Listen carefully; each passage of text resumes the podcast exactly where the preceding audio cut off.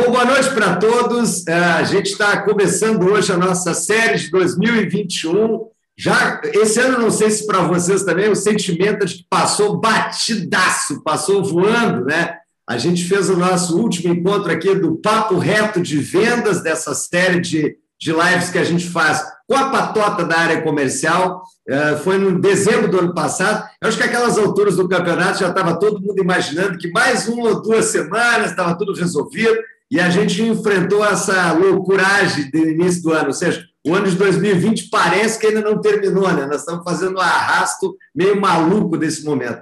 E com tanta agenda, com tantas atividades, os nossos convidados são caras altamente relevantes, com as suas agendas também muito lotadas. E o meu querido amigo, parceiro Juliano Donini, CEO da Marisol, o grande capitão dessa grande marca, está fazendo, então, portanto, aqui, Donini, o pontapé inicial da série do Papo Reto de Vendas de 2021. Muito obrigado, hein, querido, pela tua participação, pela tua pronta disposição, né? O Doni, eh, vocês, eu não sei se todos já conhecem, já, essas alturas já deve ter todo mundo adicionado o cara lá no, no Instagram, já no, né, no, no Tinder, né, no, no LinkedIn, etc. No, é, é o cara, é o cara da área comercial. Importante ter um CEO de empresa grande, de marca relevante, que realmente conhece do riscado de venda, certo?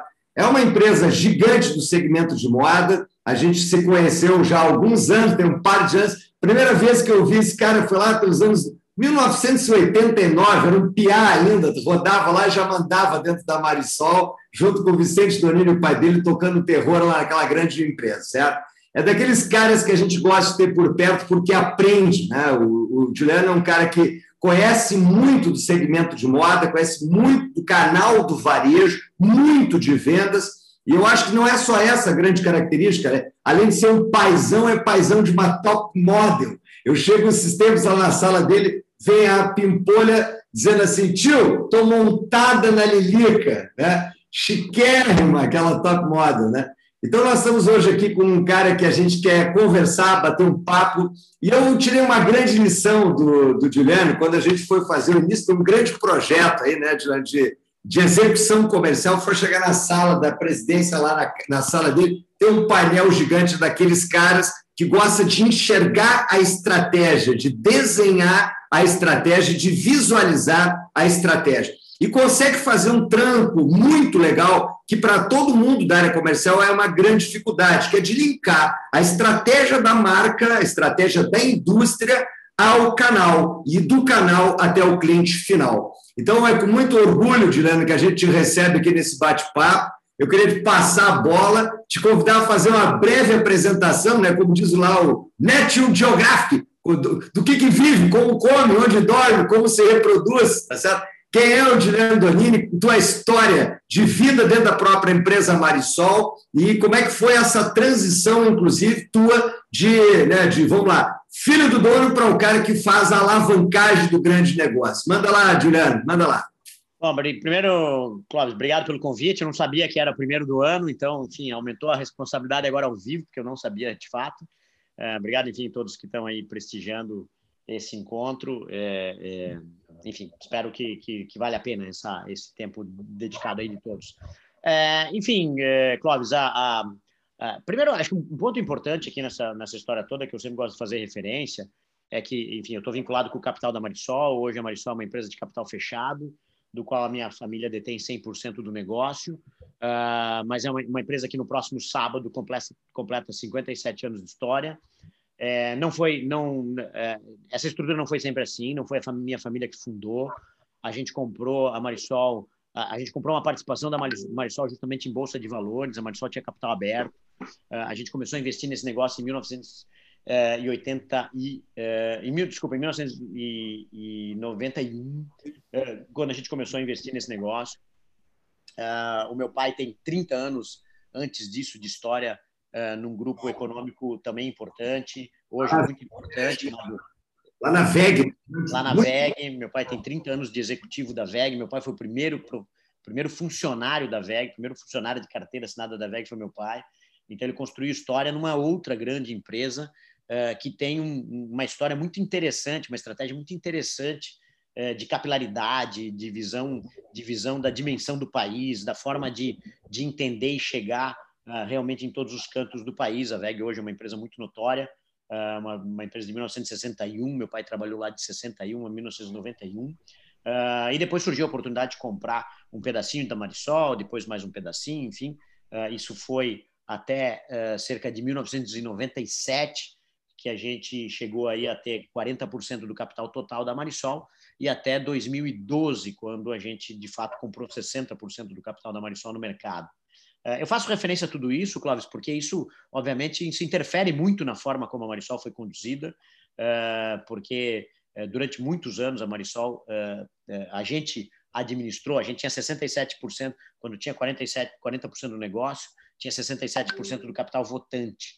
Então, a gente administrava pelo capital votante, mas com 40% do capital. então, e, e, durante muito tempo, a gente ficou administrando isso justamente tendo uh, um concorrente sentado no capital da empresa. Uhum. Uh, isso, enfim, quem já teve qualquer vivência análoga a essa sabe que é um, é um cenário desafiador. Mas é um cenário, ao mesmo tempo que é desafiador, é de aprendizado. Sempre nos desafios a gente aprende, né? Uh, eu, em paralelo a tudo isso, já que foi a tua pergunta, eu, em paralelo a tudo isso, eu sou, um for, eu sou formado em arquitetura e urbanismo. Uh, depois eu tenho MBA em, em gestão de negócios e depois todas as minhas pós-graduações, especializações uh, e afins e outro mestrado, uh, ele vem tudo em cima de negócios de moda que eu tive a oportunidade de fazer. Uh, mas eu, eu, eu, eu, quando fiz arquitetura, nunca pensei em exercer arquitetura. a minha, minha ambição profissional sempre foi uma pessoa, sempre foi estar voltado em áreas aonde a gente criasse e desenvolvesse negócio para os outros. e eu sempre faço arquiteto não se forma em arquitetura para ficar construindo casa para si, né? Eh, constrói, estuda para entender o outro, para ver como é que cria espaços físicos eh, demandados por outros e que faça sentido para outros. Que seria análogo também, eu sempre trouxe essa, essa visão, e a minha visão pessoal, sempre trouxe essa visão de um publicitário. O publicitário não faz publicidade para se convencer de alguma mensagem, né? Ele, ele tenta entender o outro para ver como é que ele consegue melhor traduzir uh, uma determinada mensagem que faça sentido para o outro. Uh, então, isso talvez, uh, Clóvis, é uma das coisas talvez que mais me ajuda aí nessa minha trajetória de quem, enfim, se aproximou depois da área comercial, mesmo não sendo uma pessoa eventualmente nata da área comercial, pensando na área comercial de forma limitada sobre o cara que vai lá e vende, vende, vende, vende. óbvio que eu estou estou acostumado a vender ideias, a vender conceitos, a vender projetos e, obviamente, a vender produtos uh, nesse contexto. Então, essa é um pouco da minha trajetória de formação. Eu comecei na Marisol, eu comecei na Marisol em 1989. Uh, ah, eu comecei na área de produto, até porque era muito mais análogo à minha própria formação. Uh, já tinha feito, obviamente, antes disso, já tinha feito formação, já tinha feito, participado ali de, de uma série de iniciativas de uma série de iniciativas de, de, eh, de estágio, etc, etc, para entender o negócio tal, mas sempre nas férias tal. Eh, foi quando eu comecei a aprender a acordar cedo, porque eu, como universitário, não tinha hábito de acordar cedo, apesar que eu fazia uma faculdade de manhã, fazia uma faculdade à noite, fazia faculdade de, de arquitetura de manhã e fazia faculdade de administração à noite fazia arquitetura na, na Católica, na PUC do Paraná e fazia administração na Federal do Paraná. É, Uh, então, eu acordei, tive hábito de começar a acordar cedo, uh, porque meu pai, enfim, nos, é, nas épocas de estágio, meu pai tinha hábito de acordar cedo, e como eu não dirigia, tinha que pegar carona, uh, então era, era a regra do jogo. Hoje eu sou um cara que acordo todo dia às 5 horas da manhã, naturalmente, com, sem despertador, é, vou dormir tipo meia-noite, acordo de manhã às 5 e meia da manhã, eu, eu tenho academia, até o pessoal fala, pô, mas tem coragem de malhar às 5 da manhã? Eu falei, não, eu sou o cara que conseguiu convencer um personal a vir na minha casa às 5 da manhã uh, eh, para me, me ajudar no, nos treinos. Depois eu tive, aí depois eu fui tocar uma, fui aí para o Rio Grande do Sul, próximo de você ali, fui para Novo Hamburgo, quando a Marisol implementou uma unidade de produção de calçados. Uh, foi minha primeira experiência na gestão efetivamente de negócio, na direção de negócio. Era para ficar três anos no Rio Grande do Sul, acabei ficando um ano e meio, fui chamado de volta assumi a área de marketing, a diretoria de marketing. Uh, ali muitas oportunidades. Depois, em paralelo, assumi um, um, período a diretoria comercial, fazia tudo parte do processo de formação, de aprendizado, de bater cabeça, de errar, enfim, de acreditar em coisas que depois a gente via que a vida real trazia algumas diferenças. até que em 2008 eu assumi a atribuição que eu tenho hoje. Então, eu com recém-feito 34 anos de idade, assumi a presidência da Marisol em, em sucessão ao meu pai, num processo de sucessão de sete anos. isso é uma característica, acho que importante, e a responsabilidade, essa culpa toda é do meu pai, que é um cara super planejado, super bem resolvido com ele mesmo. Uh, tem algumas pessoas que acham que esse processo de transição na Marisol teve algum sucesso. É, não sei onde é que elas estão com a cabeça, mas enfim, elas acham. É, mas eu, eu, sempre brinco com a história, eu falei, isso, eu falei, a culpa não é minha, a culpa é dele, né? É, uhum. porque ele sempre planejou muito isso. Uh, ele, quando começou o processo de sucessão, ele falou: saio daqui a sete anos. Ele saiu em sete anos. É, então, assim, é tudo, é tudo desenhado, é tudo planificado, as coisas têm tempo.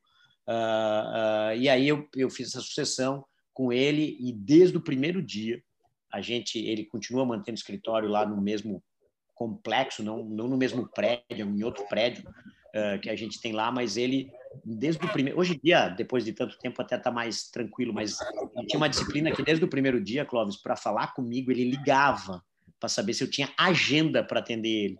Uh, então, é, enfim, eu nasci dentro de um ambiente onde a governança sempre foi implementada, é, o que é da empresa da empresa, o que é da pessoa física da pessoa física. Então, é, eu tenho uma escola né, que, que me ajudou muito nessa história toda. Meu pai sim é um cara comercial, meu pai sim é um cara de vendas, uh, meu pai sim fez história uh, quase que esses 30 anos dele, sei lá, 20 foi na área comercial da VEG. É, então, eu, eu aprendi muita coisa ali nesse processo dentro de casa, é, eu diria assim. E depois, obviamente, tendo a oportunidade, fui dado a oportunidade de experimentar as coisas, lá da liberdade de errar. É, eu acho que desses, dessa trajetória aqui, enfim, trago um pouco de tudo, um pouco de tudo isso. Maravilha, cara, maravilha. É, Juliano, esse nosso contexto aqui desse encontro, tá, do papo reto de vendas, ele tem por finalidade resgatar o protagonismo da área comercial. Mas eu acho que é importante, tem aqui uma série de CEOs de empresas que estão presentes aqui, pessoas que estão no comando de grandes companhias, inclusive, compartilhando esse momento. Mas a gente costuma dizer aqui que vendas é um processo, é uma cultura, é uma filosofia, né? A partir do momento que você desenvolve esse racional de entender a dinâmica do outro e ter que convencer sobre uma tese, sobre uma coleção, sobre um produto, uma marca, etc., não tem coisa mais ampla, é o, é o next step desse racional de vendas, é de construir essa identidade toda, né? E é inequívoco que a Marisol consegue até hoje ser uma marca de reputação, ser uma marca muito bem posicionada nessa história. Então eu vou, eu vou jogar o primeiro rojão na tua mesa aí. A Lilica vende. Como é que surgiu a Lilica Repilica? Como, como é que isso foi contextualizado? Como é que foi concebido esse racional? E agora a gente está vendo ela protagonista também né, de um canal, ou seja, um personagem hoje é, que está presente na vida das crianças, já dentro de canais em televisão, em canal fechado, enfim. De que maneira a Lilica Repelica foi concebida, o e como é que isso hoje está se vendo da estratégia da própria companhia? Né? Assim, ó, Clóvis, a Lilica vende, é, vende muito, mas vende menos do que poderia. Ela é mais famosa do que o que ela vende, é, mas tem várias razões para isso. Né? A Lilica, coincidentemente, não tem nenhuma mais. Eu citei agora há pouco que meu pai entrou em 1991 na Marisol e a Lilica, coincidentemente, é de 1991, mas meu pai não é responsável é, direto pelo nascimento da Lilica, é, tem, obviamente, alguma participação, é, mas a Lilica, na verdade, é um subproduto de uma relação que a gente tinha com uma outra empresa gaúcha, é, aproveitando aí o teu território, é, com a Grandene.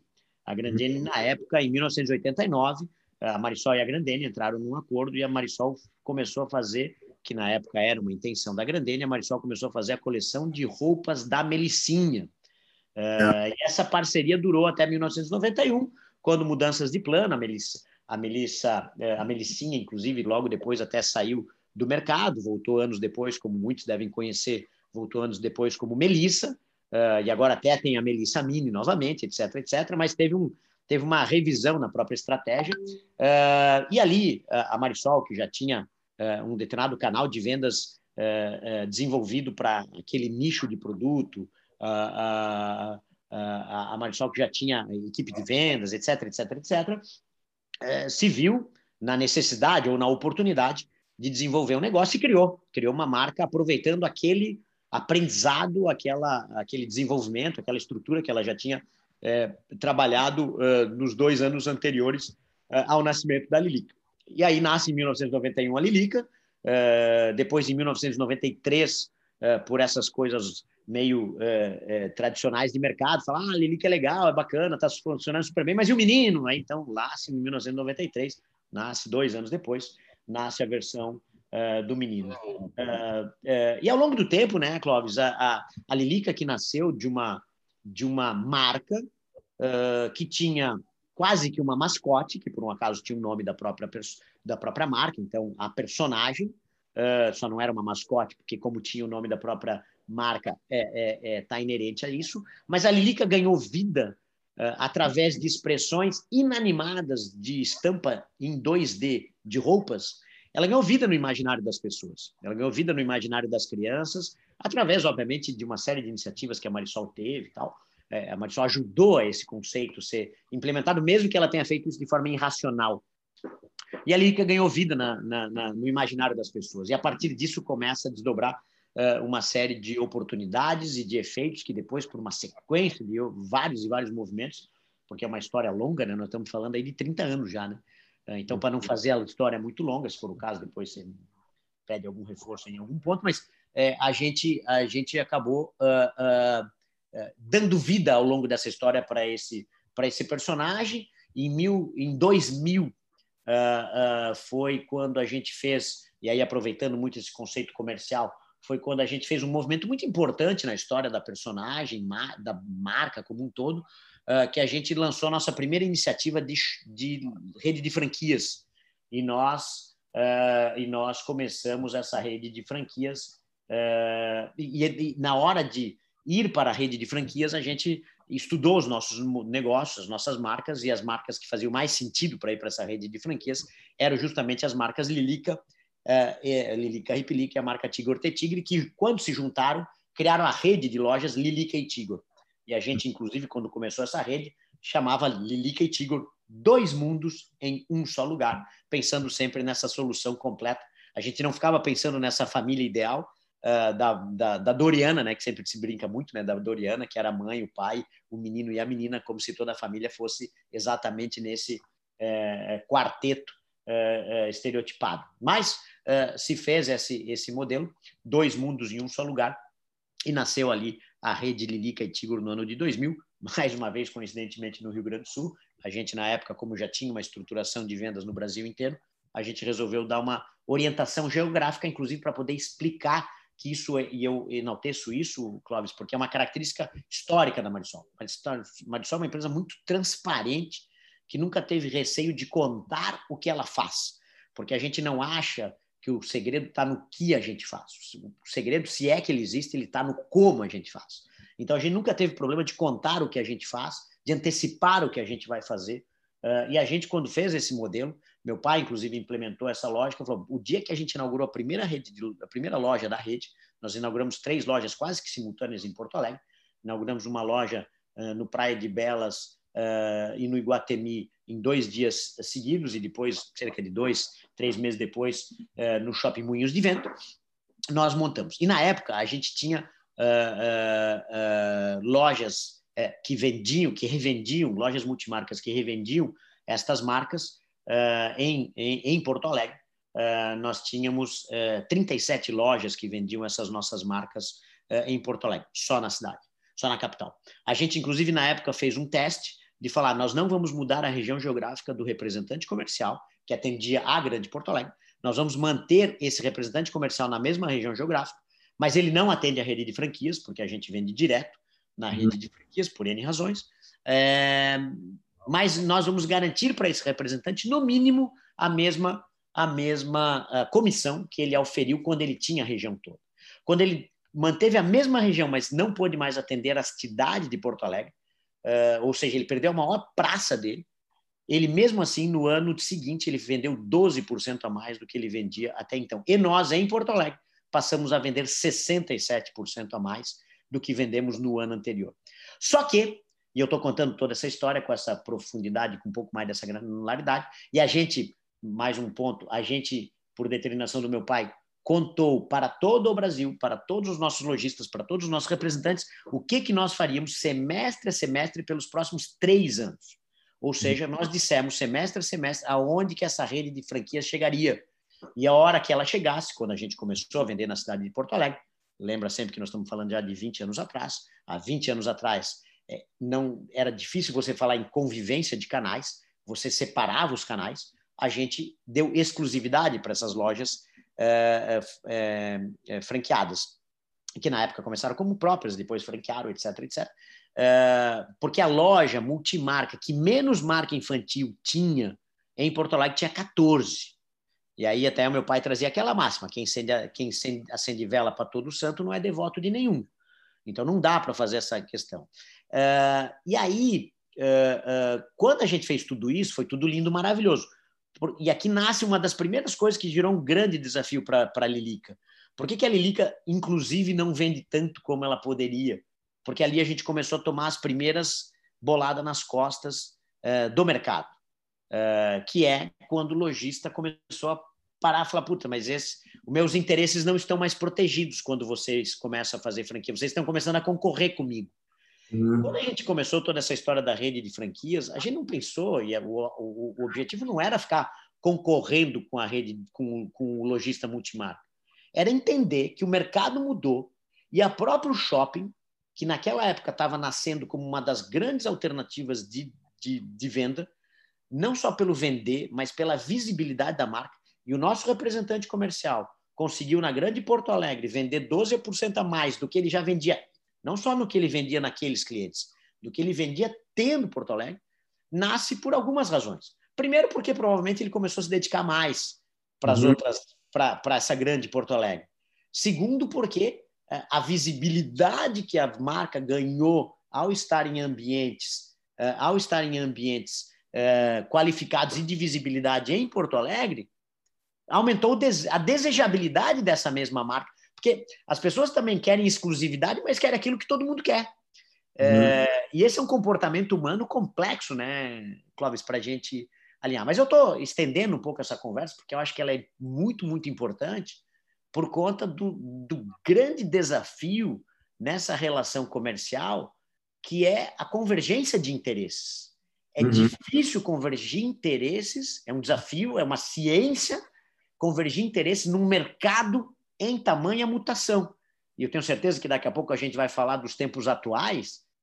Nós estamos vivendo outro cenário enorme de, uhum. grande, de grande mutação. Então, acho que aqui eu estendi um pouco mais essa primeira resposta, Cláudio, porque eu acho que ela marca muito esse desafio que todos nós, né, que nos envolvemos com área comercial, com estratégia comercial, com visão de médio e longo prazo, acaba enfrentando ali. E a Marisol enfrentou esse seu primeiro desafio, há, no mínimo há 20 anos atrás, quando ela resolveu dar espaço importante na nossa história, uh, desafiadora, né, que, trouxe, que teve que trazer uma série de novas competências, que trouxe uma série de efeitos colaterais negativos e positivos, que aí, enfim, uh, volto para ti para a gente poder dar sequência nessas, nesses ambientes. Juliano, sabe que é uma coisa interessante, né? Uh, a gente sempre fica né, envolto na área comercial, estrito senso, na questão da operação do dia a dia. Problema de boleto de cliente, pagamento, inadimplência, essas questões que são do tático operacional, muitas vezes elas tomam tanto tempo que não se permite pensar nos próximos movimentos, tá certo? E o segmento de moda, eu acho que de uma maneira geral, a gente aqui tem alguns grandes caras, o Jorge Facione conhece muito o segmento, o André Minho também, nosso grande parceiro, conhece muito esse segmento. Né? O segmento da moda ele ensina muito sobre isso. Né? Quando a gente olha o agronegócio, né? depois nós vamos falar sobre o vinho também, há um ciclo, há um ciclo de cronogramas. Eu não consigo vender semente depois que passou a época do plantio. Quer dizer, há todo um cronograma de encaixe a lógica do segmento, comercialmente falando, da estratégia para cada safra é uma lógica temporal. Tá? No segmento de moda, me passa muitas vezes essa questão toda, a dualidade entre o conflito de canal, a capacidade de desenvolver uma tese daquele produto, daquela coleção, a reputação da marca, né? São tantos elementos que tornam isso, portanto, uma variável muito incontrolável. Por exemplo, a gente lança um produto e nas internas, o pessoal de modelagem e tal, diz assim, isso vai vender muito. E há um comportamento lá do mercado que é completamente desesperado. Às vezes a coleção emplaca, às vezes não emplaca.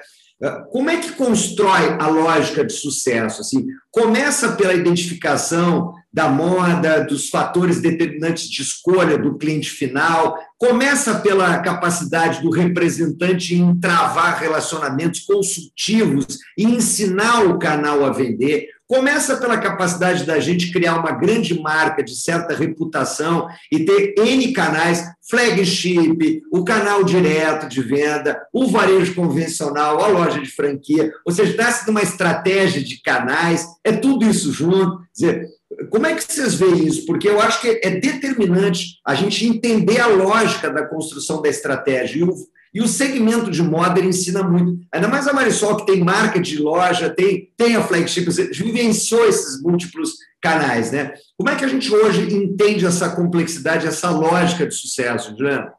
Assim, ó, Clóvis, eu tive uma oportunidade, um dos, uma das especializações que eu fiz fora do Brasil, eu fiz, eu fiz, eh, uma das especializações que eu fiz, eu tive a oportunidade de fazer fora do Brasil e eu fiz numa, eu fiz numa, na, na Universidade Bocconi, Universidade de Bocconi é uma universidade em, em Milão, e, e, eu fiz na, na chamada SDA, que é, enfim, Escola de, de, de Direção Empresarial, enfim, é o master dos caras lá. É, e a Bocconi é uma, uma, uma assim, provavelmente a principal uh, universidade de economia uh, italiana. É, e eu, eu tive a oportunidade de fazer uma especialização lá, e, e, e eu, puta, te confesso, desculpa aqui, eu sou meio informal, assim, vocês me desculpem a liberdade de algumas expressões, mas assim. É... Vendas é assim, velho. Francês. É, tá é, então, assim, eu cabação ali na história toda tal, e, e, e fazendo essa especialização, e tinha lá diretor de compras da Sérgio Tacchini, tinha o cara de suprimentos da, da Armani, tinha, enfim, tinha os caras de, de, de players, assim, eu, eu, era de fato o, o, o, o mascote lá da turma lá, uh, e tinha uma turma uh, interessante. Enfim, e aí eu eh, enfim, era a minha turma de, de, de, da especialização, tá? E um dia, num dos intervalos, Clóvis, a galera tava lá, falando, não, pô, tu vai na, na reunião de cores, tu vai na reunião de cores. E eu, né, enfim, não tinha nada a perder, né? Tava lá meio metidão lá também. E aí eu falei, pô, galera, que reunião de cores é essa? Posso ir junto? Aí, enfim, aquela coisa meio sinceridade italiana, né, deles, né? É, falou, lógico que não, né, Juliano? Eu falei, mas por que não, né? Falei, não, porque não está convidado, é simples assim. falei, tá, mas me conta uma coisa, que reunião de cores é essa? Pô, você é da Armani, você é da Sérgio Tacchini, você é da Gucci. É, até onde eu sei, né, eu lá no Brasil, a gente chama isso tudo de concorrente, né? É, uhum. a gente tem hábito, né? A gente tem um hábito de chamar de todo mundo assim de concorrente. Ele falou, não, nós vamos na reunião de cores. Eu falei, mas que diacho de reunião de cores é essa? Não, nós vamos discutir a cartela de cores. Eu falei, como assim, meu querido?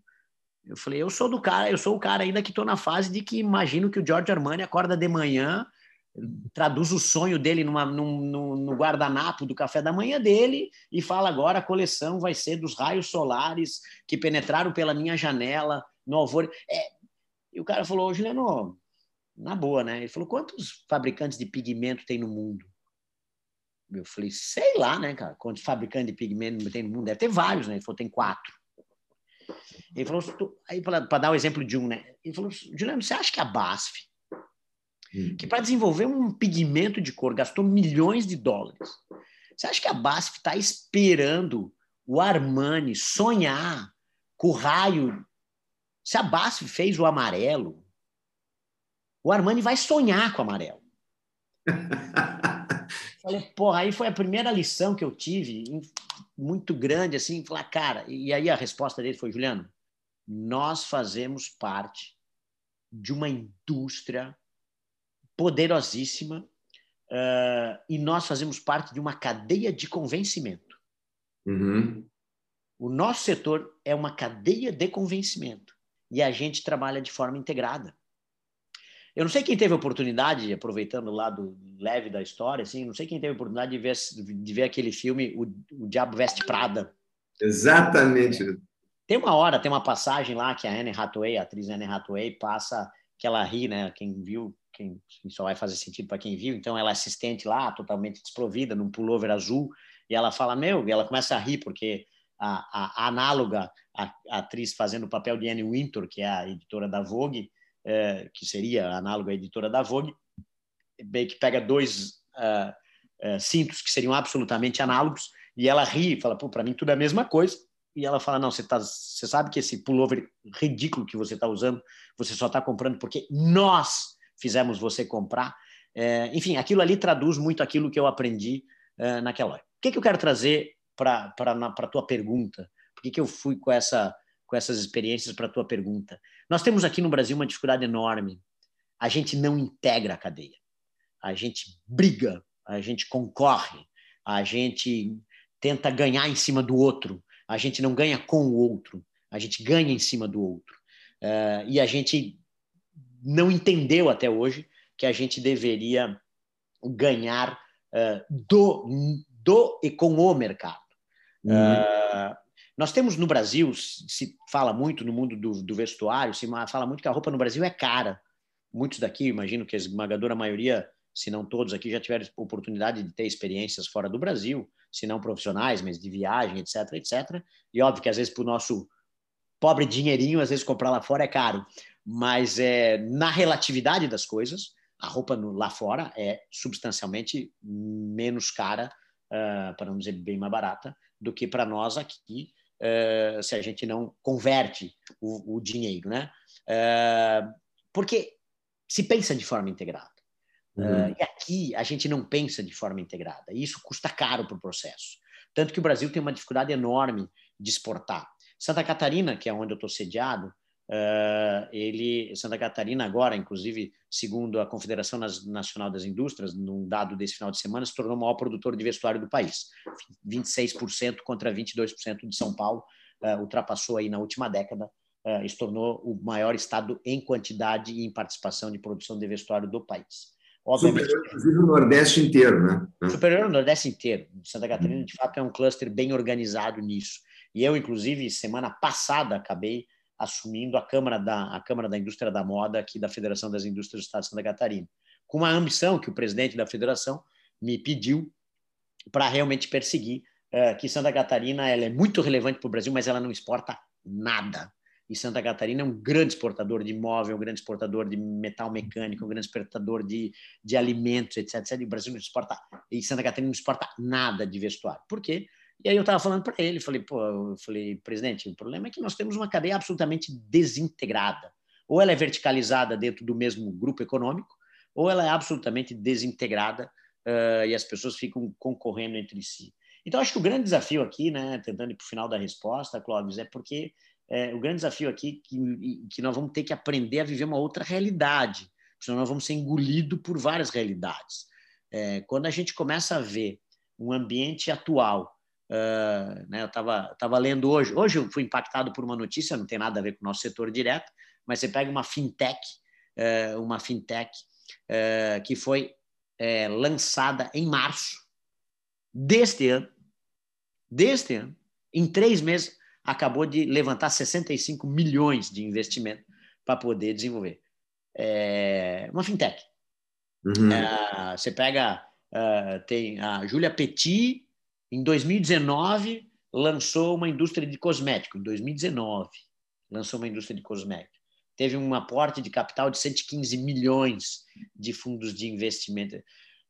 Quem está na economia tradicional há mais tempo, no papai e mamãe, precisa ficar esperto, uhum. precisa acordar, porque o mundo está dando claras sinalizações de que eh, nós vamos a trabalhar numa outra velocidade, numa outra visão. O entendimento do consumidor no centro, ele é não é mais uma necessidade, ele já virou a absoluta uh, realidade uh, como um todo. Então, assim, Clóvis, eu acho que o nosso desafio está uh, umbilicalmente ligado a essa capacidade que nós vamos ter que ter, vamos ter que aprender, assumir, etc, etc, que não adianta a gente brigar entre a gente.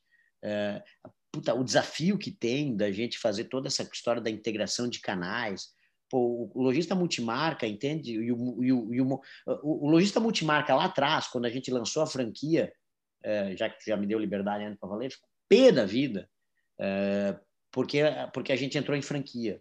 Agora o lojista multimarca e o franqueado ficou pé da vida porque a gente entrou em e-commerce. Mas não foi a gente que entrou. Uhum. Foi o consumidor que exigiu. Foi o consumidor que exigiu. Não dá para estar tá fora. Uhum. Agora, se a gente fica gastando energia, pô, eu diria que, sei lá, 40% da energia que a gente gasta, a gente gasta brigando internamente do porquê que alguém está fazendo alguma coisa. Enquanto uhum. a gente devia estar tá gastando energia para falar, como é que a gente participa juntos dessa uhum. história toda. Então, acho que nós temos um desafio cultural uh, importante a ser vencido aqui, né, Clóvis, que é Uh, e não é fácil equilibrar, tá? Porque na teoria é tudo lindo, mas equilibrar não é fácil. Uhum. Como é que a gente vai convergir os interesses? Porque nem sempre sobra dinheiro para todo mundo, né? E esse é o desafio. Todo mundo quer ganhar, né?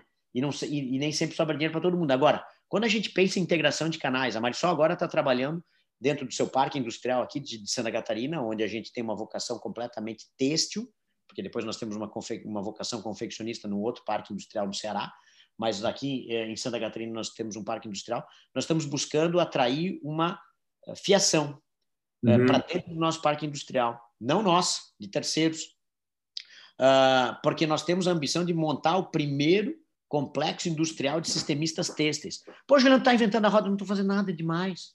A indústria uhum. automobilística está aí para contar a história para um monte de gente.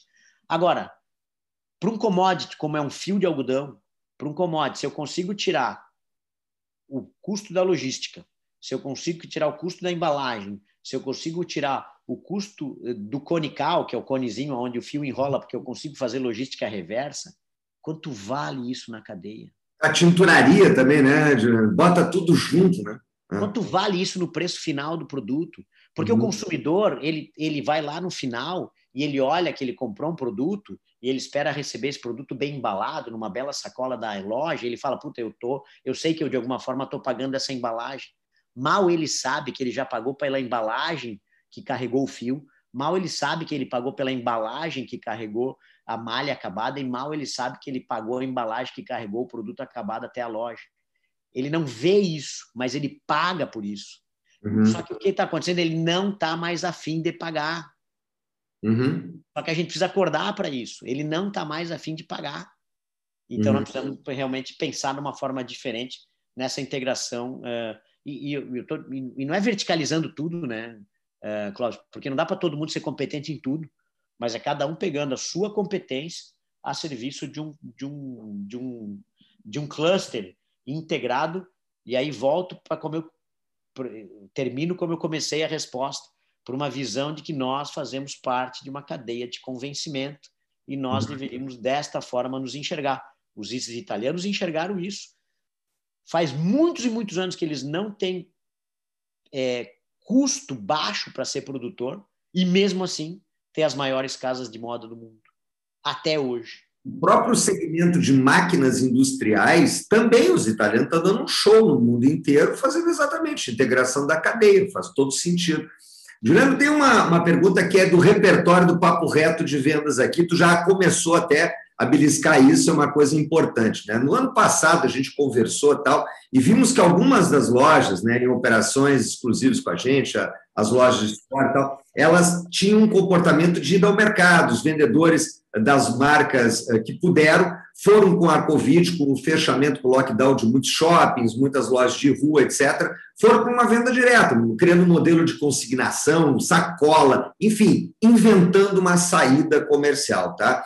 Eu queria fazer aquela pergunta do repertório, né? Como é que tu está entendendo o novo game de vendas? A segunda dentro dessa, para tu trazer uma resposta ampla, é como é que fica o representante nessa história, passando do papel de consultor do canal e se entendendo que esse canal vai mudar, quais são as novas competências das equipes de vendas, né? Dizer, há, uma, há uma reflexão que eu sei que está rolando o tempo todo na, na, na, Marisol sobre isso, né? Então, a, a primeira é justamente essa. Como é que você acha que o game de vendas vai acontecer daqui para frente, considerando esses novos, essa multicanalidade? E o segundo, o papel desse integrador da cadeia de conhecimento que é o representante que leva a moda, que leva o conceito, né? É, eu acho que o ponto, Clóvis, acho que, sim, primeiro, vamos, é, vamos sempre nos dar a licença poética de, de, de por um segundo, é, só olhar o lado bom da pandemia. Uhum. É, obviamente que a pandemia tem muito mais lados ruins sobre lados bons, sobre aspecto social, sobre aspecto humano, sobre aspecto de saúde, sobre aspecto de mortalidade, sobre aspecto de saúde econômica, de, de, de enfim. Então, é, não estou negligenciando o lado ruim, mas vamos por um segundo uh, uh, ver o lado bom da pandemia. O lado bom da pandemia é, também vem em cima do comportamento humano, no meu entendimento, que é, cara, vamos, é, vamos usar uma expressão popularesca, antiga, tu quer ser feliz ou quer ter razão? Uhum. Né? Isso é um, né, um jargão popular aí. Afinal de contas, tu quer ser feliz ou quer ter razão? É... é foi, inclusive, a minha opção no casamento, né? Eu resolvi ser feliz, então eu abdiquei. É um trade-off natural para quem é. quer ir de titânio. Tá é, então, assim, a gente vem de uma cultura que a gente quer ter razão, a gente briga, a gente polariza, a gente. E a pandemia tá, tá de alguma forma falando, cara, acorda, meu querido, para de querer ter razão em tudo, para de querer ser dono da verdade, para de querer impor uma condição e entende que o negócio é ser feliz. É, ser feliz nessa analogia, nessa, nesse, nesse simbolismo, é, é, é, cara, tem um, tem um fluxo. Tem um fluxo que, que a gente é muito pequeno. Cada um de nós, cada, e pode ser cada um de nós como pessoa física, como pode ser cada um de nós como empresa. Cada um de nós é muito pequeno para dizer que o fluxo não vai seguir eh, a sua direção. Eh, a pandemia, de certa forma, trouxe esse senso, esse senso uh, de realidade para todos. Tem um senso de urgência agora. E quando eu estou com pressa, eu, eu, de repente, tiro um pouco esse, esse meu lado de cada um, eventualmente catequizador, efetivo, eventualmente de querer impor a nossa realidade, falar, cara, vai demorar muito tempo para eu impor a minha realidade, então, peraí, deixa eu entender a realidade, deixa eu me adaptar a ela. É, a gente a gente não fala, a gente, e aí entenda a gente aqui, a gente Marisol, a gente mercado, né? A gente como um todo. Eu acho que a gente como um todo não fala de omnicanalidade há pouco tempo. Uhum. Omnicanalidade uhum. por omnicanalidade, a gente fala uh, desde antes da pandemia. Verdade. A pandemia deu aquela chacoalhada e falou: meu querido, a loja fechou, cara. Uhum. A loja fechou. E se a loja fechou, o que tu faz, cara? That's economy, stupid. É, então assim, a pandemia trouxe esse grau de, de, de, de tipo, cara, eu estava resistindo, mas deixa eu embarcar. Eu, eu tô com receio, eu tô com medo, mas deixa eu ir, deixa eu fluir um pouco nesse negócio e vou aprender e, e, e aqueles que, mesmo sem especialização, mas que aprenderam a fazer, se deram ao direito de fazer, se deram ao direito de experimentar, se deram ao direito de errar para fazer de novo e para fazer melhor, uh, eu acho que experimentaram uma nova realidade. As empresas, eu estou falando isso, não querendo ser dar um grau professoral aí para absolutamente ninguém, para nem para consumidor, nem para representante, nem para profissional nenhum de empresa como empresa, como instituição, acho que as empresas também uh, tiveram esse, esse senso de esse senso de, uh, de, de, uh, de, humildade, de falar, cara, tá bom, eu também vou ceder um pedaço. Uhum. Porque eu também estou no, mesmo, no mesmo barco. Se eu também começar aqui a me fresquear demais, eu também vou sofrer demais aqui para implementar. Então, a pandemia trouxe um senso de urgência e um, e um entendimento e um sentimento de ambiente que permitiu experimentar. Uhum. Uh, e essa experimentação tirou a pressão de todos, inclusive interna. Vamos agora te falar do meu papel de CEO. Uh, ah, do meu papel de CEO, muitas vezes falar de pressionar minha própria equipe, falar, porra, não pode fazer errado, não pode, né? Ok, direito de experimentar tá tudo certo, mas pô, isso aqui é infantil, errado isso aqui. Só que quando você, quando você fala para tua equipe, fala, cara, vamos pro novo, não tem erro infantil, né? Uhum. É, então, eu acho que talvez ali talvez não, assim, eu, o que eu acho realmente, né, é, Clóvis, é que é, esse ambiente, o lado, e volto para o conceito do lado positivo, ele nos deu o direito de fazer, o direito de experimentar, o direito de errar, uh, e abertura, quer dizer, nós, uh, como empresa, uh, entendemos mais a necessidade do lojista de experimentar, o lojista entendeu mais a necessidade da empresa de experimentar, etc, etc. Especificamente sobre o representante.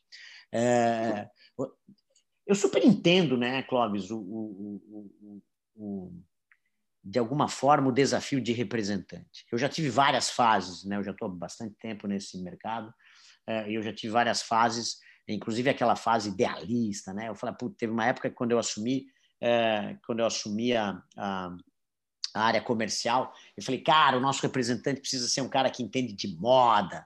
O cara, muitos deles não estão preparados. Aí eu falei, vamos assinar a revista de moda para todo mundo. Achei que estava fazendo o máximo, etc. Desculpa aqui a liberdade, partindo do princípio da época que tinha muito mais representantes, inclusive homens, que era quase que a majoritário do que mulheres. É, eu acho que se eu tivesse assinado a revista Quatro Rodas e a Playboy para todo mundo, estava todo mundo mais feliz comigo e trabalhando mais feliz do que tentando impor o que eu tentei impor lá de assinar. É, então, assim, umas cagadas, assim. Fashion, Jorge, É, enfim, assim, ficou uma coisa meio, meio assim, só que é, é, um, é, é um desafio uh, muito grande. Eu, eu, entendo a dificuldade do representante, uh, só que é, é, é, interessante, né, Cláudio? Porque quando você lida com o representante, vem muita história falar, pô, mas eu preciso uh, de uma coleção vencedora. Ok. Eu preciso do preço certo. Ok. Eu preciso que o mercado. Mas se o mundo for perfeito, cara, qual é a tua agregação de valor? E por que, que eu tenho uma equipe? Mas só tem mais de 150 representantes comerciais, mas assim, estão divididos em equipes de venda. Mas aí pega uma equipe, uma, uma das equipes de venda lá de 55 pessoas, tal, é, 55 profissionais. Por que, que o cara que mais vende com a mesma marca, com a mesma política comercial, com a mesma marca boa ruim, com a mesma coleção boa ruim, com os mesmos preços bons ruins, com a mesma política comercial boa ruim, é, por que, que tem representante? Por que o meu primeiro representante vende 10 vezes mais do que o décimo? Não é nem do que o quinquagésimo quinto, do que o décimo representante. E por que, que o décimo representante vende 20 vezes mais do que o quinquagésimo quinto? Óbvio que, então, assim, não vamos negligenciar. Esse profissional tem um papel muito importante uh, também uh, nessa, nessa, nesse, nesse papel. Só que uh, eu te confesso, até aproveitando a pergunta do André, né, que o que, que a Marisol conseguiu implementar, experimentar na cadeia de vendas durante a pandemia, eu acho que a gente implementou é, eu, eu diria assim, a gente, não, nós, não, nós não fizemos nada absolutamente inusitado que vocês provavelmente não tenham ouvido eh, de outros. Mas a gente fez de tudo um pouco que a gente também já ouviu que outros fizeram. Então, assim, nós transformamos todos os colaboradores da Marisol em vendedores, nós criamos código para todo mundo, todo mundo entrou nessa batida. Nós criamos, nós criamos a possibilidade do vendedor das lojas continuarem vendedores remotamente, mesmo com a loja fechada e não podendo acessar o estoque etc, eh, etc. Mas eu confesso para vocês uh, que a gente sempre teve muita dificuldade em entender como o representante poderia assumir outros papéis uh, nesse processo todo, porque a gente nunca achou uma nova, um novo papel para ele nesse ciclo de pandemia. Estou falando, estou agora me concentrando por um segundo muito nesse lapso de tempo mais curto uh, esse novo papel que ele poderia estar assumindo nessa dinâmica, porque ele, de alguma forma, estava atravessando, impedido muitas vezes de viajar, com receio de viajar, né? a vida da estrada, né? todo mundo que já teve experiência ali de acompanhar representantes sabe também que não é uma vida fácil, e a pandemia atrapalhou muito, muito tudo isso. Mas o representante tem um papel, na minha opinião, né, Clóvis, não diferente do, do, do de antes, que é o de participar desse processo, né? de entender essa abertura. Mas eu também entendo que, a, que as empresas, eu vou te falar de Marisol, né? não, vou, não vou generalizar, porque eu não tenho capacidade de falar das empresas dos outros, mas a Marisol foi uma empresa que teve muita dificuldade uh, de encontrar, de ter criatividade, de encontrar meios de, de como é que eu faço, mesmo numa mudança dessa, uh, todo mundo continuar ganhando mais quando o consumidor quer pagar menos, né? Uhum. Se o consumidor quer pagar menos, como é que o lojista vai ganhar mais, o representante vai ganhar mais, a empresa vai ganhar mais, ou no mínimo vai ganhar a mesma coisa? É, eu te confesso que a gente nunca foi tão inteligente ou tão criativo assim de encontrar um mecanismo de fazer isso. E aí acaba vindo muito à tona a necessidade de falar, cara, para ganhar mais tem que agregar mais, tem que agregar tem... valor novo, é, porque não está sobrando, não tá sobrando margem é, para todo mundo nessa nessa nesse nesse viés. Então, a Marisol agora nos últimos tempos está super integrando os canais. É, obviamente fez fez mudanças em coleção, lançou marca, a gente lançou marcas, a gente lançou spin-off de marcas, adaptado à realidade é, é de agora, é, e, e, várias dessas coisas funcionaram super bem. A gente na pandemia ali, é, o primeiro olho do furacão da pandemia, a gente sofreu muito, muito, muito, muito. Ali de março, de 18 de março do ano passado até ali agosto, foi, foram ciclos muito difíceis, muito ruins. Uh, a segunda metade de agosto, setembro em diante, uh, foi muito bom, mas muito, muito, muito bom. A gente só não, a gente caiu em relação a, a, ao ano de 2019, 2020 foi um ano pior em receita do que o ano de 2019. Uh, mas poderia, no mínimo, ter sido igual se não tivesse falta de matéria-prima, porque uhum. demanda tinha aceleradíssima. Inclusive, uhum. entrou janeiro assim, entrou fevereiro assim, até começar a nova onda de, de, de, de restrições, menos abrupta, obviamente, do que abril do ano passado, maio do ano passado, pedaço de junho do ano passado. Uh, então, foi menos abrupta, é, só que também, né, acho que uma realidade de todos, né, todos vivemos esse mesmo ambiente, também uma realidade aí que com menos resiliência de muitos no mercado, é, com menos assistencialismo ou recursos do governo alimentando o mercado, com fim, coincidentemente, fins de seguro-desemprego daqueles que foram demitidos, enfim, diminuiu a quantidade de dinheiro no mercado. Foi menos impacto de decretos, mas com menos dinheiro na praça, no mercado. Então, a retomada ela também é menos em V do que foi aquela retomada ali de, da segunda metade de agosto, que a indústria, pelo menos a indústria têxtil, ficou uh, realmente bastante demandada. Mas como, como todos aqueles que são, inclusive, de distintos setores acompanham, uh, o setor do vestuário, depois depois do setor de turismo, hotelaria, enfim, empresas aéreas,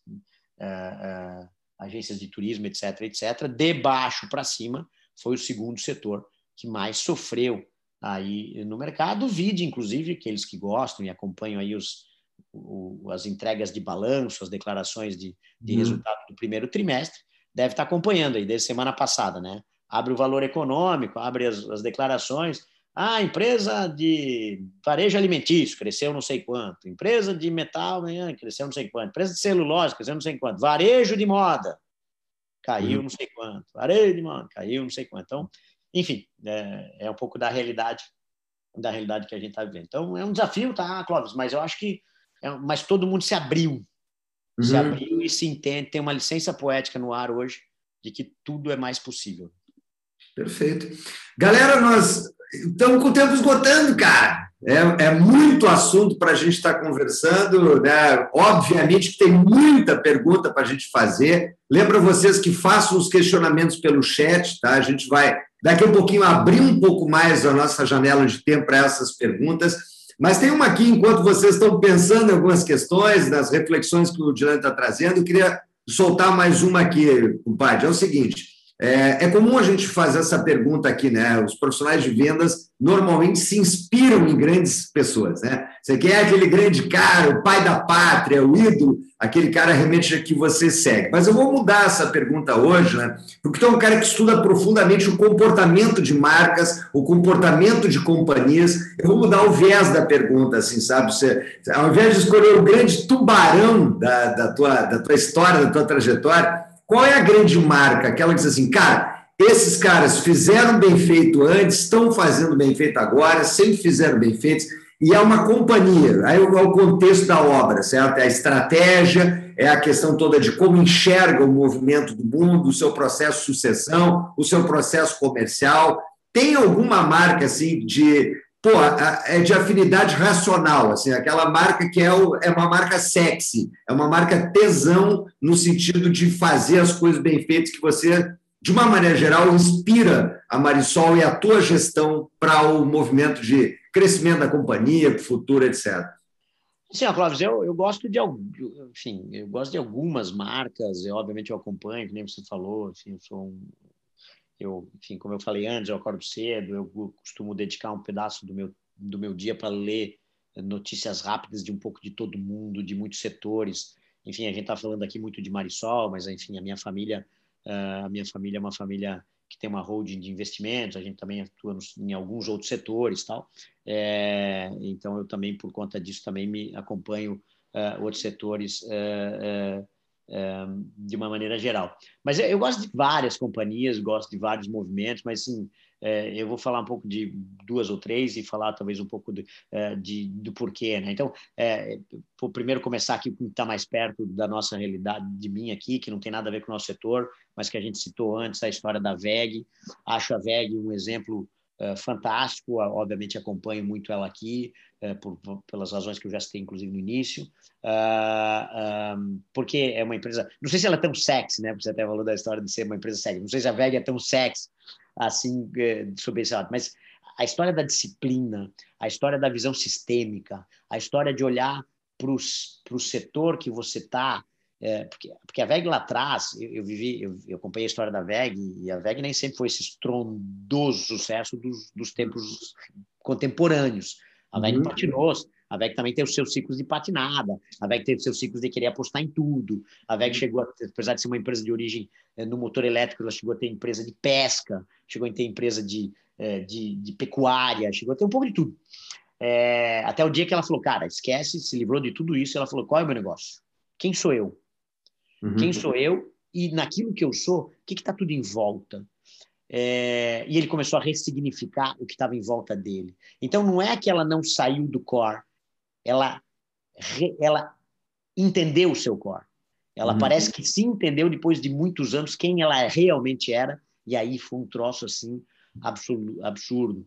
Vou aproveitar uma outra empresa que eu gosto pra caramba e se mistura uh, um pouquinho também com a admiração uh, pelo, pela disciplina profissional, uh, que também volta aí também para revisitar o Rio Grande do Sul aí, que é uma empresa, enfim, admirada por muitos, que é a própria história da Renner, e muito a ver com o próprio Galó, que putz, uma pessoa que eu tive a oportunidade já de, de trocar algumas ideias em algumas oportunidades na vida, herdei essa relação que meu pai já tinha com ele, tive o privilégio de herdar essa relação, e putz, um cara mega disciplinado, focado, e eu, e eu como venho da área, sei lá, de, de arquitetura, tem, tem, tem criatividade, fica ali pensando sempre um monte de coisa, e disciplina não é necessariamente, apesar de ser um cara disciplinado sobre alguns aspectos, é, mas, enfim, na inovação de negócios eu quero atacar uh, em, em, muitas frentes, etc., etc., e aprendi a disciplinar um pouco melhor uh, uh, tudo isso.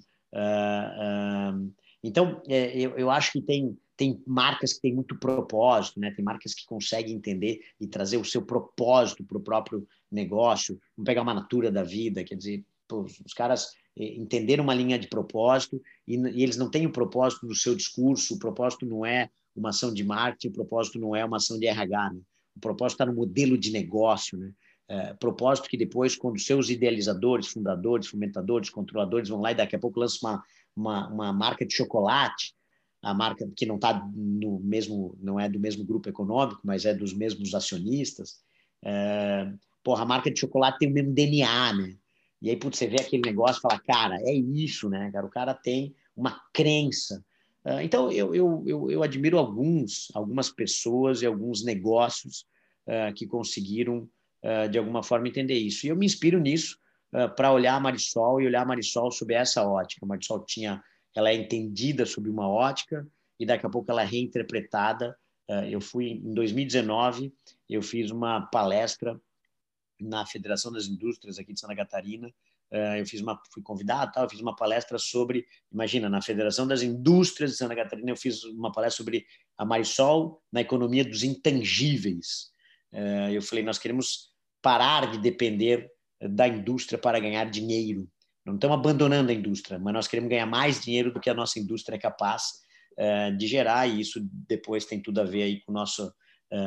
hoje, por incrível que pareça, apesar da gente não conseguir exportar nenhum produto confeccionado, Hoje eu já recebo dinheiro da China, tem chinês me pagando, porque hoje, desde setembro do ano passado, nós estamos com a nossa série animada, porque a Marisol é uma empresa toda vocacionada para o mundo infantil. Eh, nós começamos a produzir série animada através dos nossos personagens, etc, etc. E, e nós já chegamos a mais de 100 milhões de pessoas de audiência na China e hoje eu ganho dinheiro de revenue share de chineses que assistem a série e pagam para assistir a série. Enfim, a gente está reinventando, não, é, não estamos reinventando, nós, de alguma forma, eu gosto de, de, de manifestar que a gente está entendendo definitivamente, depois de muitos anos, nós estamos entendendo o nosso negócio, né? Maravilha. Eu tenho aqui duas perguntas e com isso a gente vai encaminhando os fechos aqui, galera. Tem uma questão aqui do Gilberto que traz aqui como é que você vê o futuro das lojas físicas e o, o André está trazendo a questão toda com relação ao modelo de multimarcas no sentido das lojas semi-exclusivas, a One Store. O projeto da One ainda existe? Como é que está a tua avaliação com relação a, a, a esse modelo de negócio? Então, essas duas últimas questões aí, vamos lá, Donini. Não, vamos lá, então. Uh, bom, primeiro vamos pela ordem aqui do Gilberto. A, a, é, a, questão do comércio do comércio eletrônico, acho que é uma mega tendência. Nós estamos olhando para tudo isso, Gilberto, é, e nós estamos numa luta aí é, ferrenha para definitivamente integrar é, todas as lojas é, num, tecnologicamente no, em omnicanalidade ou seja, em senso prático, nós estamos aí investindo em tecnologia que nós não temos hoje disponível, mas nós já contratamos, já estamos no processo. Nesse segundo semestre, a gente já tem a intenção de estar com ela implementada.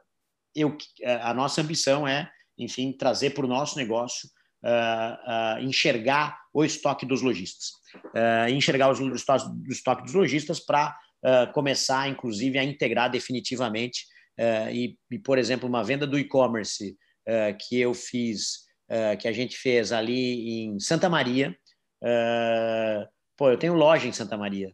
A pergunta é por que, que a loja de Santa Maria, que daqui a pouco está a cinco quadras do cara, não entrega a peça e por que, que eu tenho que entregar de um CD central com custo de servir muito maior, com tempo de servir maior, etc, etc. Então, nós nós não tínhamos e não temos essa tecnologia embarcada uh, e nós vamos integrar efetivamente os estoques uh, de todos os de todos os nossos stakeholders em canais controlados ou semi-controlados. Canais controlados, entenda lojas próprias ou rede de franquias. Canais semi-controlados, entenda, aproveitando a pergunta é, do André, eh, a, a, rede One Store. É, a rede One Store continua viva, sim. É, é um projeto desafiador, nasceu em 2005. É, um projeto que procura o embandeiramento de lojas multimarcas independentes o projeto da One Store nasce como um modelo de parceria com lojistas que não migraram para o monomarca, mas é, é, que têm demandas. Então, não, não necessariamente são os melhores lojistas, é, os lojistas mais autossuficientes, porque se o lojista, melhores no sentido da autossuficiência, são lojistas que têm que ter carência, porque se ele é autossuficiente, nós temos muito pouco a agregar. Então, é lojistas que têm competências, mas têm carências. E a gente entra para compartilhar essas competências, do qual a gente entrega um pedaço dessas competências e a competência dele, somada a nós, procura entregar uh, um serviço maior. É um modelo que, que teve já vários movimentos ao longo do, do tempo. Nós temos mais, cerca de 250 lojas hoje no mercado uh, em bandeirada. Outras empresas, uh, nós não inventamos o modelo, nós trouxemos esse modelo para o setor, é um, é um, modelo já experimentado pela, é, pelo Grupo Martins na Rede Smart, pela De Pascoal, pela Léo Madeiras, uh, pela Le Postiche, enfim, algumas indústrias já experimentaram esse modelo antes da gente. Nós trouxemos esse modelo, nós fomos o primeiro a trazer o modelo para o setor. Uh, outras empresas depois do setor trouxeram, algumas já abandonaram esse modelo. Uh, é desafiador, o mercado é concorrente, é concorrencial, uh, os concorrentes chegam lá e depois ficam oferecendo benesses adicionais porque não tem porque não tem compromisso com uma série de desafios que tem nessa história toda uh, e acabam uh, atraindo esses lojistas. Então, a convergência de interesses é sempre é, é difícil. O papel desse tipo de, de loja, ele acima de tudo, ele é qualificar o varejo. Nós não queremos ensinar ele. Mais uma vez, a gente quer levar algumas competências que ele sozinho tem mais dificuldade de fazer, mas ele trabalhando em rede, associado a um fornecedor que tenha capacidade logística, competitividade de fornecimento e marcas fortes, pode agregar para ele vantagens num mercado concorrencial muito grande. E, trazendo para os tempos atuais, ele é um, um alvo uh, absolutamente uh, viável de, da gente trazer essa questão da, da omnicanalidade para que ele também uh, participe desse, desse negócio. se me permitir aqui, Clóvis, deixa eu só aproveitar aqui, estou lendo aqui também o Jackson, uh, também já mandou, trabalho na Tramontina, assim como no ramo têxtil, no ramo metalúrgico, também uh, reagiu bem nessa pandemia. Você acredita que o novo normal que teremos num pós-pandemia trará desafios nesse mercado? Ou se passamos voando a pandemia, sairemos fortalecidos o suficiente para qualquer situação? Acho que sim.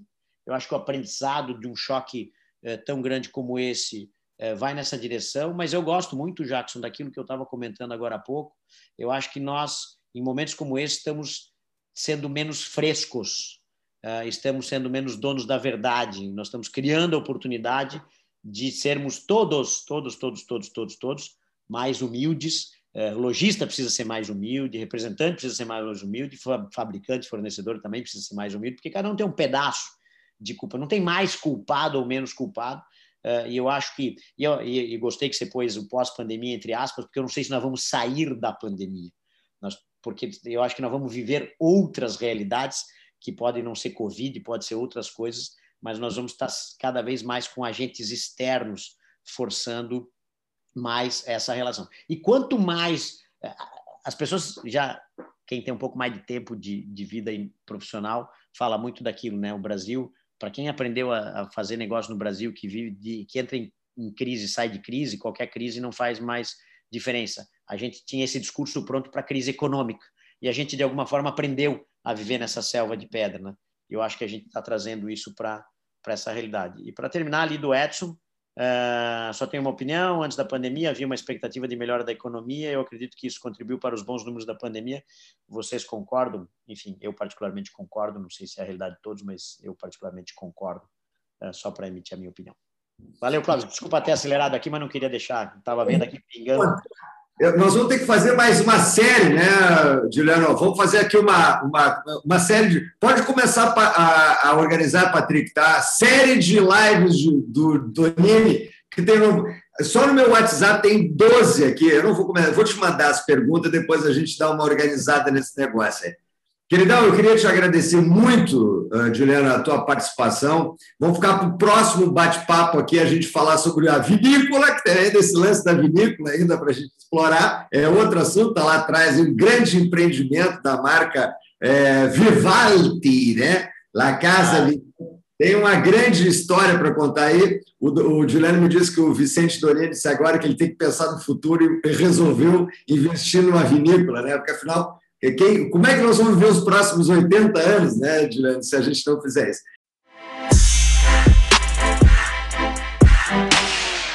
Queridão, eu queria te agradecer muito a todos os nossos participantes aqui, a presença. Esse material aqui vai virar conteúdo da nossa série de podcasts, tá certo? Vai estar disponível para todo mundo, para vocês compartilharem com pessoas, fazerem uso da reflexão em cima daquilo que está sendo dito, trazido aqui nessa série.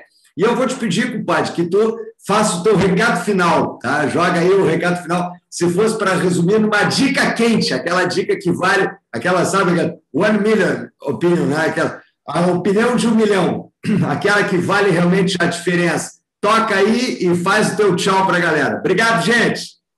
Valeu, Clóvis, obrigado. Não, assim, eu não tenho, obviamente, dica de um milhão ali, nem de um bilhão, é, nem de nenhum real, mas assim, acho que é, eu só posso compartilhar aquilo que está me, me, movendo neste exato momento. Né? Eu estou muito mais aberto uh, e estou trabalhando muito aí para uma visão sistêmica, uh, entendendo cada, cada pedacinho da Marisol, tentando entender as suas potencialidades. A Marisol é uma empresa, de certa forma, complexa, que atua em muitas frentes, do texto ao varejo, ao e-commerce, à plataforma, enfim, etc, etc, a licenciamento, geração de conteúdo, uh, e a gente está tentando uh, separar tudo isso e entender o valor de cada coisa. Então, estou uh, muito aberto aí à série de aprendizados, e, eu, e a minha provocação talvez é, é, é, é assim, visão sistêmica, querer parar de ser verticalizado, autossuficiente, autônomo, para passar para ser integrado, sistemista, enfim, isso é o que tem me movimentado, uh, de uma maneira geral. Pessoal, super obrigado pela, pela paciência, espero minimamente ter sido contributivo de alguma forma, espero que tenha servido, que não tenha sido uma perda de tempo aí para todos